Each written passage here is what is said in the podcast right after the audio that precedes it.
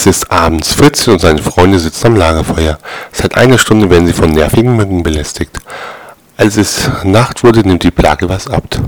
Auf einmal tauchen Glühwürmchen auf. Sagt Fritzchen, diese fiesen Mücken. Jetzt kommen die schon mit Laternen, um uns zu suchen.